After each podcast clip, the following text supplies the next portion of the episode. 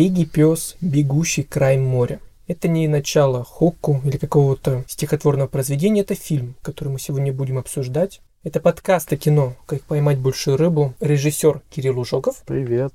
Александр Шигаев. Всем привет. И Александр Карпюк. Это фильм, который заставил, во-первых, пересмотреть некоторые отношения к отношениям между человеком и природой или заново о них вспомнить. Удивительная картина, которая заставила лично меня полезть копаться в исследованиях советских этнографов и антропологов, которые работали над темами жизни Севера и малых народов этнических групп. Удивительная картина, снятая официально по одноименному произведению Чингиза Айтматова Кареном Геворкяном в 1990 году. Очень красивое, как мне кажется, трогательное и важное киноповествование об инициации, назовем это так. Помню, как мы с Сашей сидели в полке, искали, что посмотреть, и Саша как-то так пальцем в небо попал идеально. Говорит, Саша, оба Саши очень удобно понять, кто что кому говорил. Посмотри, экранизация Айтматова. Я ему говорю, Саша, Весь фильм называется «Пеги, пес, бегущий край моря». Посмотрели афишу, маленький мальчик, папа, охота, рыбалка, ок, посмотрим. И что вы думаете, в итоге два часа удовольствия? Классный фильм, снятый изначально документалистом, потому что всю свою карьеру он продолжил ну, как он, Ты знаешь, у него, если посмотреть в Википедии, у него 50-50. Хороший У него фильм. даже в этом фильме. 50-50. Ну, Да, да, даже в этом есть, фильме, да. да. То есть часть условно, скажем так, этнографически документальная, хотя она, конечно же, никакая не документальная. Ну и никакие не нивки там играют. Начнем с того, что это все-таки актеры, большинство из них. Ну, слушай, там есть актеры, но я почему-то думал, если честно, до определенного момента, что как будто ты действительно смотришь за жизнью народа. Безусловно, там есть сцены, где видно, что работают актеры, условные постельные сцены, хотя как можно говорить постельная сцена, хотя все происходит... В сенях. Да, да, условно, да, вообще непонятно где, как это даже характеризовать. Изба. Изба, да. И это выглядит очень самобытно, и тебе кажется, что это реальная жизнь. И вот эта сцена с медведем, которая, в принципе, я потом просто читал какие-то материалы об этом медвежьем, так называемом празднике, когда они откармливают медвежонка, он вырастает в медведя, затем они его ритуально убивают. Они считают, что медведь это сын хозяйки тайги и так далее. То есть все очень так правдоподобно и красиво. По композицию фильма надо сказать, что он состоит из двух равных частей. По часу идет каждая. Первая часть вводит нас в мир народа Крайнего Севера, народа Нивхов. Мы узнаем, кто они, слышим их язык, видим, как они живут, участвуем в их обрядах, смотрим на их быт, на их сакральное, на их профанное, на их охоту, на их смерть, жизнь, рождение детей. И в конце фильма мы видим, как срубается то самое дерево, изготавливается та самая лодка, на которой герои уже в основном повествовании поплывут великое инициатическое путешествие. Мы, наверное, зря не почитали саму повесть, потому Да, что, я не только вторая часть снята по повести, но и первая часть тоже. Потому что в ней же, возможно, этот же ребенок и был зачат, был рожден и как лодку сделали. Возможно, это в книге тоже есть. Мы не удосужились ее прочитать, к сожалению. И тогда становится Ну, понятно, думаю, почему. что Потому что бы- Чингис Айтматов, я думаю, не самый большой специалист был в жизни народов Севера, и поэтому излишней документальности в первой части-то мы и не видим. Скорее, такой набор из штампов, которые у многих народов встречаются северных. Да, это не этнографическое кино, это скорее то, что называется slice of life, так называемый термин, да, театральный ломтик жизни, когда описывается повседневность какого-то мира, какого-то общества, отдельного человека. И вроде ничего не происходит, какой-то великой драмы, но наблюдая за этой повседневностью, мы проживаем вместе с героями их жизнь. Вот мне кажется, если жанрово первую часть фильма как-то характеризовать, то скорее вот этим термином. Но опыт документалиста Геворкяна, он Дает о О, себе знать. он дает о себе знать, создает видимость, как будто мы действительно подсматриваем за жизнью настоящего редкого народа Нивхов. Что еще интересно, производство фильма совместное. Фильм, мы говорим советский, но в 90-м году советским кино уже, видимо, случилось то, что до сих пор с ним происходит. И снят он по книге киргизского писателя, армянским режиссером На деньги ФРГ.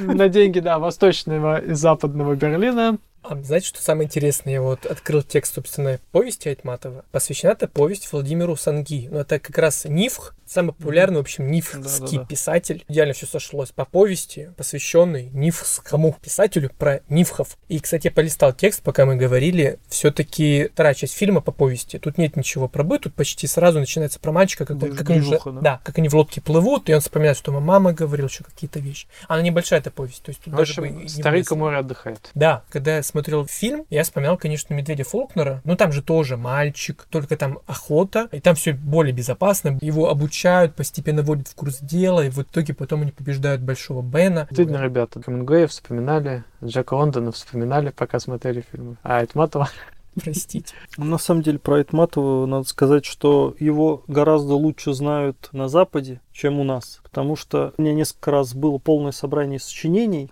Там редколлегия, практически никого из русских нету. Зато есть Умберто Эко. Еще там кто-то из корифеев. Умберто Эко фигни не посоветую. Или Э, посоветую, как считаете? Мне Ты- кажется, не посоветуют. Нет. Несмотря на то, что он был довольно всеяден, но все-таки у Бартека был какой-то вкус. И я бы думал, он бы вряд ли участвовал в нашем создании сочинения автора, который он был. Тебе придется почитать. А я, кстати, открыл, опять же, повторюсь, текст, и я согласен с Сашей. Такая хорошая, плотная проза, метафизическая, конечно. Но тут уже все сошлось. Нивхи, киргизский писатель, несмотря на то, что он писал в Союзе, но я думаю, ему давали вольную как раз для того, чтобы воспевать малые народы. Идеальное же прикрытие для того, чтобы писать такие прекрасные тексты. И вот парадокс, что сам Умберто Эко рекомендовал Айтматова, а у нас о нем... О нем-то знают. Это примерно как классика в квадрате, которую все знают, но мало кто читал. Так же часто бывает. что Ну, не в моде он, не в не моде. в моде, да. Не, хотя, может быть, еще вернется. Я не удивлюсь, если через Так вот, годик-два срочно все После- начнут обрывать телефон. А, или после подкаста. нашего подкаста Александр, здравствуйте, мы послушали подкаст, нам нужно срочно собрать сочинение Чингиза Айтматова. Ты все продашь и укатишь э, в Объединенные Арабские Эмираты кутить на все в собранные... объединенный Берлин.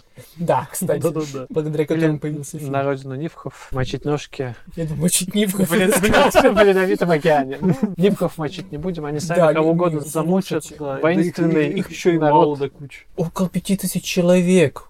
Ну, же, Если не Нивхов, меньше, или меньше, меньше. да, меньше. То есть это вообще микронародность, которая... Мне, кстати, в плане того, что их очень мало, в фильме несколько поразил тот факт, что мы сейчас будем рассказывать сюжет, должен был остаться последним дядя. У малого народа, как бы они ни жили, они должны понимать, что важно разнообразие крови. И то, что последним с ребенком остается отец, это в принципе неправильно. Должен был остаться его дядя. Там же это сюжетно-то объясняется. Ну, Он- сюжетно, он, да. сходит с ума. Сюжетно, дядя, да. который должен по долгу крови остаться, он недостаточно, оказывается, силен духом. Он первым впадает в панику, первым не выдерживает тягот и уходит в туман. Вообще, наверное, надо рассказать сюжет в двух словах.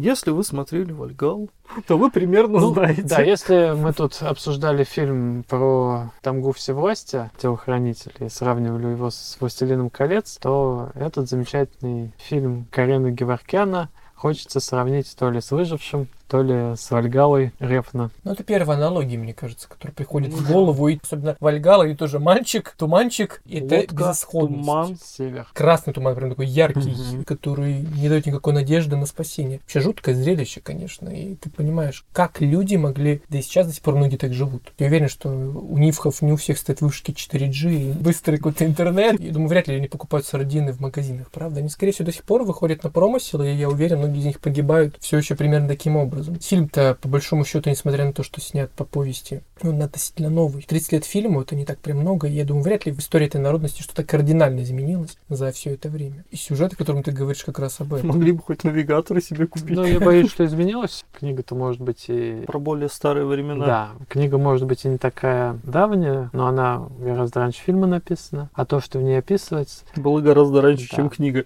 дела столетней давности, когда еще цивилизация минимально колониальная вмешивалась в дела аборигенов. Во многом, я думаю, промысел их остался тот же. Конечно, они используют технические новые средства наверняка. Часть народа погибает не в борьбе теперь со стихией, с белухами, а от зеленого змея. Или просто от того, что их традиционный уклад, который помогал продолжаться их народу, продолжаться их генофонду, он, встретившись с другой цивилизацией, он просто не выдержал. В общем, в этом смысле это исследование, оно хоть и кажется чуть ли не документальным, антропологическим, на самом деле это, конечно, романтическое этнографическое исследование. Естественно, оно написано по книге, которая написана автором, который на примере жизни малого народа воспевает и пропагандирует определенные ценности общечеловеческие. Ты начал сравнивать фильм с Фалькалой и Выжившим. Как тебе кажется, они действительно чем-то похожи? Тематика не похожа лишь? Или какой-то общей атмосферой, настроением, особенно вторая часть? Как тебе кажется, есть там что-то схожее? Ну, конечно, тематики? да, ну, конечно, это, это- любые фильмы про выживание. Да. Они все примерно похожи. О воле к жизни, о том, как остаться человеком в нечеловеческих условиях, или не остаться человеком, об этом тоже. Если бы я не знал, что это советский фильм, его бэкграунд, то я, в принципе, ждал бы, что они начнут друг друга поедать. Это было бы похоже тоже на любимый мной, но немного другой фильм. Знаете, вот я подумал, мы обсуждаем фильм советский и вновь очень красивый, только по-другому. Если телохранители это один пейзаж. И тут диаметрально противоположная картина всех Ну, смыслах. там горы, здесь море. Да, и это так все красиво. И я бы вам крайне... Ну, слушай, ну красивость у нас снимать всегда умели. Наверное, имеет в виду красивый не с точки зрения работы оператора, а именно с точки зрения как раз фактуры. Ну и это тоже. Тут не только Того, дело- что снимают, Да, то есть, ну, грубо а не того, как снимают. Потому На что, не, ну, то и то. операторские оба фильма, они без изысков, на самом деле. Телохранители, Пеги Пес, там нет какой-то ну, помрачительной работы камеры, движущейся композиции. Но вообще, я не знаю, как вы, ребята, Пеги Пес я тоже смотрел в качестве экранки. ну, другого и нет, другого и опять Да, да? Прекрасная экранка. Тоже не с не самой лучшей пленки. На самом деле для этого фильма, наоборот, дополнительная Да, патина, да, да, она да. только создает вот это ощущение, что ты реально лет сто назад попал вот в эту деревню Нивхов, и вот этот этнографический материал снят очень давно. Если бы вот в начале не было написано что-то про ФРГ, про 90-й год в заставке, начать не с титров смотреть, вот на середину, то вообще покажешь, что фильм снят чуть ли не в 50-е годы. Ксепия, все покрившая, и вот эта искусственно состаренная копия, она только добавляет правдоподобности некой происходящему. Мне кажется, что если собрать воедино все то, что мы сказали, то коротко этот фильм можно было бы охарактеризовать как антропологическая или этнографическая поэма, кинопоэма, уточню. Это красиво, отчасти правдиво, все-таки доля правды там какая-то есть. Очень личностно, экзистенциально, в то же время так прям мощно прет, особенно во второй части. Я думал, что основные эти события какие-то трагические, но я их предвкушал, и все к этому шло. Они будут длиться 10-20 минут. Они длились фактически всю вторую часть. И ты смотришь это, и тебя прямо начинает это будоражить. Ты ждешь какой-то развязки, ты видишь, как они один за одним, кто сходит с ума, кто просто топится. И ты понимаешь, что мальчик остался один. Полная, тотальная безвыходная ситуация. Ты понимаешь, что в этот момент все. Либо каким-то чудом его просто выбросит к земле. Ему дед, конечно, сказал. Одно из последних его же увещеваний было про птицу. Да, Где- сова. Сова, да, куда она Слушай полетит. сову. Да, туда, значит, Типа, и поворачивай. а, он- а как его это увидеть-то? В тумане в таком. Никак, говорит, понимая, где налетит. Это покруче в чем-то любого боевика. То есть в боевике ты понимаешь, что, во-первых, там взрослые обычно разбираются друг с другом, а тут один мальчик, который остается один на один с природой, которая может с ним сделать все, что угодно. Экзистенциальная, мощнейшая картина, красиво снятая, повторюсь. Мы уже поняли, да, в каком плане красиво, как мне кажется, она снята. Про маленький народ, который живет очень далеко, которым я в жизни этого ничего не слышал, не буду врать. Я не, не вховед, зато благодаря которой я узнал про них и почитал про них, и узнал, что они в Японии жили, до сих пор живут некоторые из нивхов. На самом деле, вот это их племя, оно изначально жило где-то в Индонезии, потом они мигрировали чуть по севернее, то есть в Японию, и вот заселились, собственно, в нынешней части России и частично Японию. В Индонезии не сидел. Вот я удивляюсь, да, теперь бедные белух охотят, охотят, вон, или, или охотили, охотили. Ну вот воюют с морем, и все это и романтично, и страшно одновременно. Тут бы, конечно, вспомнить ему Дик и много других прекрасных книг, вообще, в принципе, литературы, посвященной этому, но это нужно, мне кажется, отдельную серию подкастов. А фильм классный. И спасибо нашей чудесной случайности Саш, Сашей, который просто ткнул пальцем в небо и попал в повесть Чингиза Айтматова «Пеги пес, бегущий край моря», снятый в 1990 году Кареном Геворкяном. Спасибо всем. Саше, Карену Геворкяну, Нивхам, всем актерам. Это было круто. Я, кстати, мечтаю, говорили про экранку. Я думаю, представьте, смотрите на большом экране. Короче, достать ФРГ, пленку, пригнать в орленок и на огромном экране. Мы бы сами только втроем, правда, это смотрели. Blu-ray версию. да. Вот, да. В общем, вы понимаете, насколько я лично вдохновился этим фильмом. Надеюсь, Кирилл и Саша тоже вдохновились. Мы уже даже слишком много уже- сказали, да? Да, мы уже сознались, что, Мы преисполнены что вдохновение произошло. этой радости. Так что Пеги пес, бегущий край моря, это вторая картина, о которой мы говорим в этом мини-цикле про советское кино, снятое в 90-м году. Это был подкаст о кино «Как поймать большую рыбу». Кирилл Ужогов, Счастливо. Александр Шигаев Всем пока. и Александр Карпюк. Пока.